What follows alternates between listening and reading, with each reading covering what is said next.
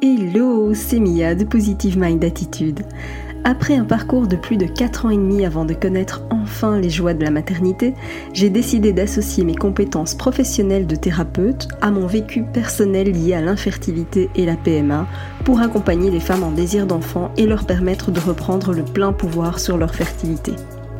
Si tu veux agir pour ne plus subir, tu es au bon endroit. Que tu sois suivi médicalement ou non, mes conseils te permettront d'avoir un autre regard sur ton parcours et d'adopter une approche globale pour mettre toutes les chances de ton côté. Ensemble, brisons le tabou de l'infertilité. Si tu connais une femme qui est concernée par le sujet, je t'invite à lui partager cet épisode. Maintenant, installe-toi confortablement et c'est parti pour l'épisode du jour. Les applis de fertilité sont-elles efficaces? Aujourd'hui, eh bien, j'ai envie de te parler des applis de fertilité parce que je reçois régulièrement des questions sur le sujet et je me dis que peut-être que toi aussi tu te poses cette question. C'est vrai qu'en général, eh bien, on a tout un tas d'applis fertilité qui sont aujourd'hui disponibles. Alors, ces applis, elles se qualifient applis de fertilité. Euh, mais franchement, on en est loin. Euh, on parle aussi d'applications de suivi de cycle. Et là aussi, hmm, la terminologie est parfois pas toujours évidente. Euh, pourquoi je te dis ça? Eh bien, clairement, je pense que tu as déjà compris quelle était ma prise de position par rapport à ça. C'est que je ne suis pas une grande fan de ces applications. Pourquoi? Parce que la grande, grande, grande problématique de la majorité des applications de fertilité, dites de fertilité, sont en réalité euh, des, applications qui vont se contenter de faire un simple calcul. Ça veut dire quoi? Ça veut dire que tu dois encoder euh, au tout départ eh bien, la durée de ton cycle. Certaines applis te demandent euh, ta date approximative d'ovulation et en gros, bah, ça te fait un calcul tout bête de calendrier. J'appelle pas ça une appli de fertilité. Pourquoi je te dis ça? Eh bien tout simplement parce que déjà, euh, il faut savoir que c'est pas parce que tu as un cycle de 28 jours que le mois prochain il fera aussi 28 jours.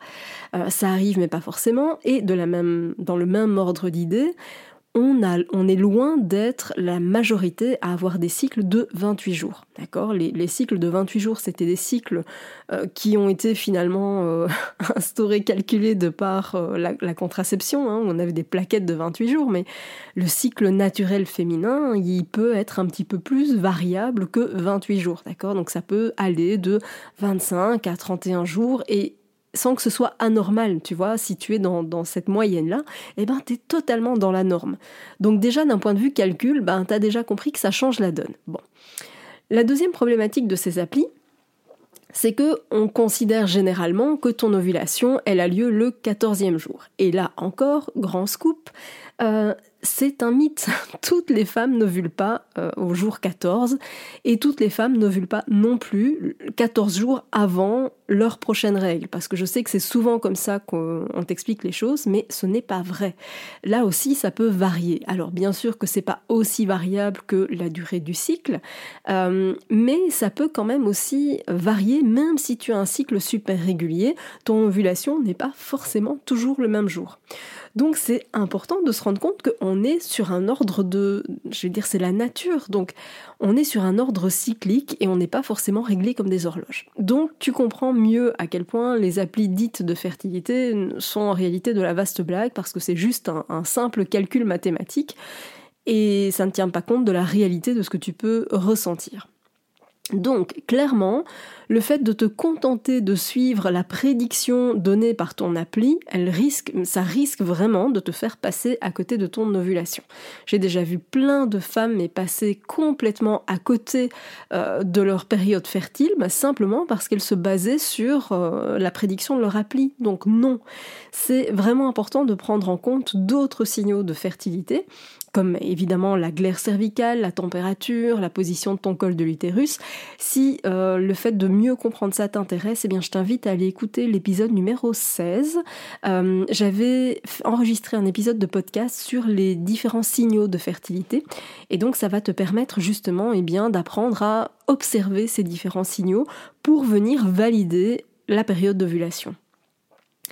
Et donc, si tu as une appli qui calcule la date et que en parallèle à ça, tu observes tes signaux corporels, alors c'est ok. Mais pas uniquement euh, une appli basée sur un simple calcul mathématique parce que c'est pas ok. Et donc, je sais aussi que c'est pas forcément toujours évident hein, d'être à l'affût de, tous ces signaux. Euh, la méthode la plus simple pour ma part, eh bien, c'est de faire ce qu'on appelle une courbe de température. Ça aussi, je t'en ai parlé dans un épisode précédent.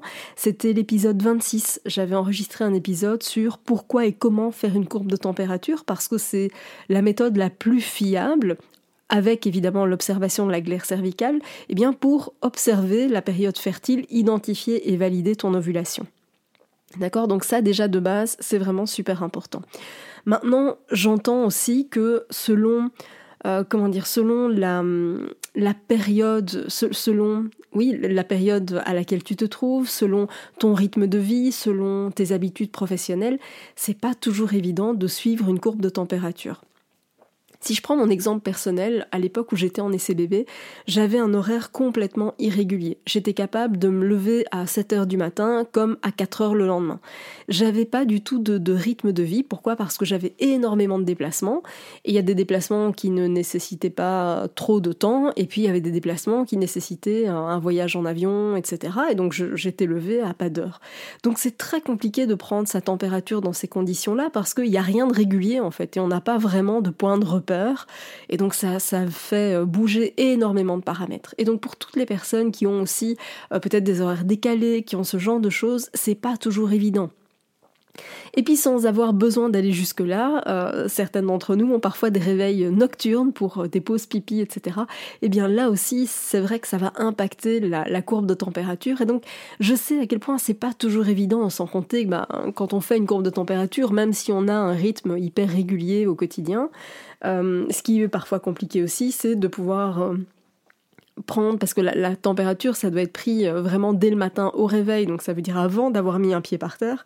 Et vraiment, ça m'est arrivé plein de fois de me redresser de mon lit et puis de me dire, eh merde, la température. Bon, tu l'as compris, du coup, c'était foutu pour l'observation du cycle.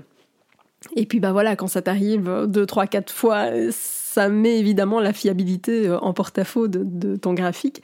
Donc c'est vraiment important de se dire, ok, bon, je me connais et soit je sais que je suis capable de faire cette courbe de température de façon correcte, fiable, avec assiduité, ou alors c'est mm, non, pour moi c'est trop compliqué, c'est hyper contraignant et dans ce cas-là, il y a d'autres solutions bien sûr.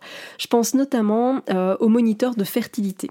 Alors avant, euh, il y a très longtemps, je recommandais un bracelet qui s'appelle le bracelet AVA, mais il n'est plus disponible euh, sur euh, nos marchés en tout cas.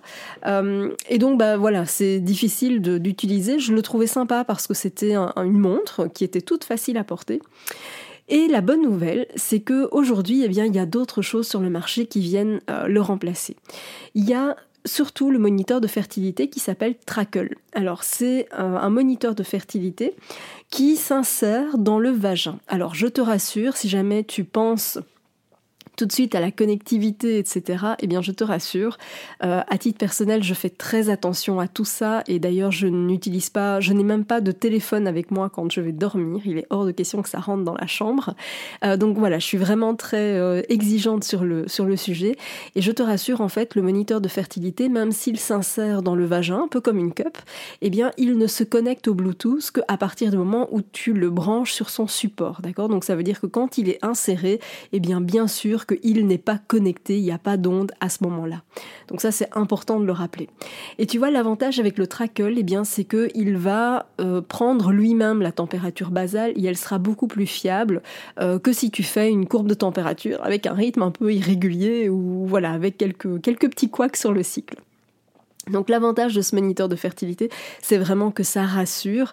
Euh, d'ailleurs, si ça t'intéresse d'en savoir plus sur, le sujet et même de le voir en, vrai, j'ai envie de dire en vidéo, eh bien sache que j'ai enregistré une vidéo avec Olivia, qui est la fondatrice de la cofondatrice de Bivea Medical, où on explique justement euh, tout ce qui tourne autour de l'ovulation et où on parle justement de ce trackle que je trouve personnellement extraordinaire. Donc si ça t'intéresse, eh bien sache que j'ai négocié avec Olivia euh, un code et le code c'est positive 5 et ça te permettra de bénéficier d'une réduction sur le trackle. Mais bien sûr, rassure-toi, je te mettrai les liens dans la description de ce podcast.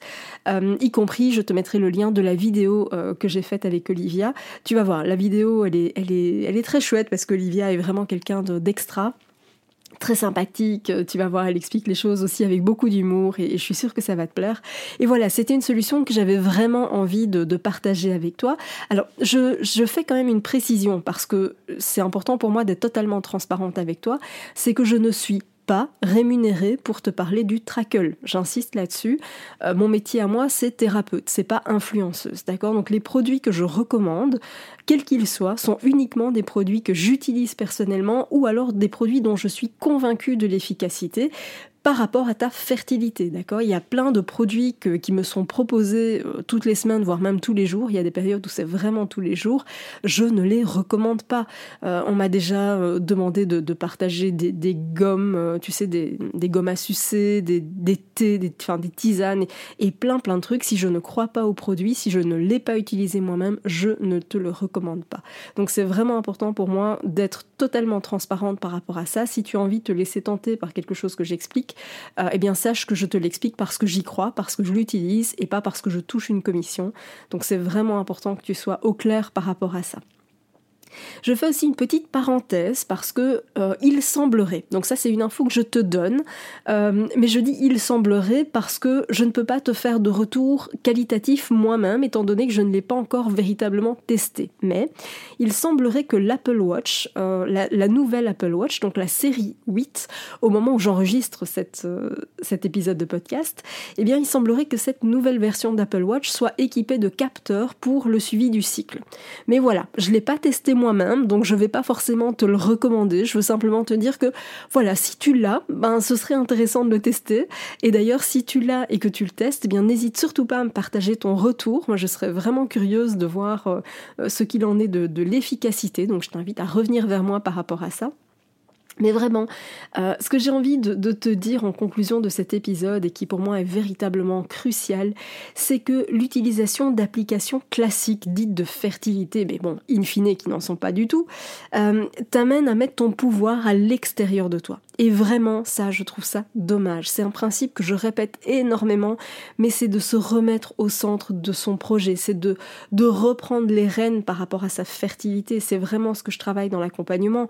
Tu as la capacité d'apprendre à connaître ton corps, tu as la, la capacité d'apprendre à l'observer, à l'écouter. Tu peux écouter les signaux qu'il t'envoie. Donc si toi aussi tu veux reprendre le plein pouvoir sur la connaissance de toi, sur la connaissance de ton cycle et de ta fertilité, eh bien rejoins-moi au sein du programme d'accompagnement. Tu trouveras le lien dans la description de cet épisode. Merci d'avoir écouté cet épisode jusqu'au bout. Si tu veux aller plus loin et bénéficier de plus de conseils, télécharge maintenant mon guide offert sur positivemindattitude.fr. Pour encourager ce podcast, merci de mettre une note et ou un commentaire sur ta plateforme d'écoute. Je te dis à très vite pour un prochain épisode.